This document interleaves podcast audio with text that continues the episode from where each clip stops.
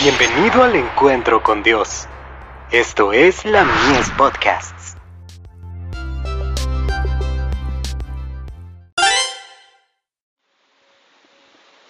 La fe por la cual vivo. Reavivamientos genuinos y falsos. Por sus frutos los conoceréis. Cógense uvas de los espinos, o higos de los abrojos.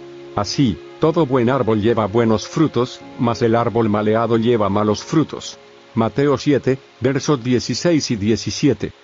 Antes que los juicios de Dios caigan finalmente sobre la tierra, habrá entre el pueblo del Señor un avivamiento de la piedad primitiva, tal cual no se ha visto nunca desde los tiempos apostólicos. El Espíritu y el poder de Dios serán derramados sobre sus hijos. Entonces muchos se separarán de esas iglesias en las cuales el amor de este mundo ha suplantado al amor de Dios y de su palabra. Muchos, tanto ministros como laicos, aceptarán gustosamente esas grandes verdades que Dios ha hecho proclamar en este tiempo, a fin de preparar un pueblo para la segunda venida del Señor.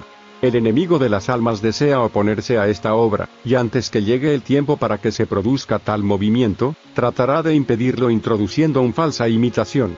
Hará aparecer como que la bendición especial de Dios es derramada sobre las iglesias que pueda colocar bajo su poder seductor.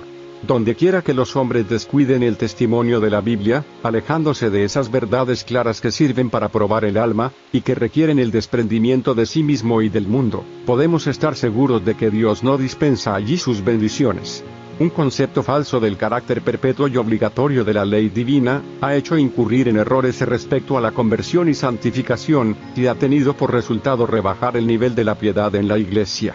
Aquí yace el secreto de la ausencia del Espíritu, y poder de Dios en los despertamientos religiosos de nuestros tiempos.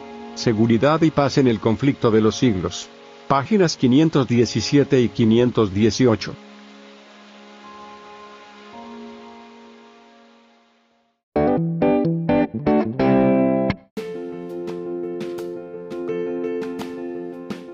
Visítanos en www.ministeriolamies.org para más contenido. Dios te bendiga.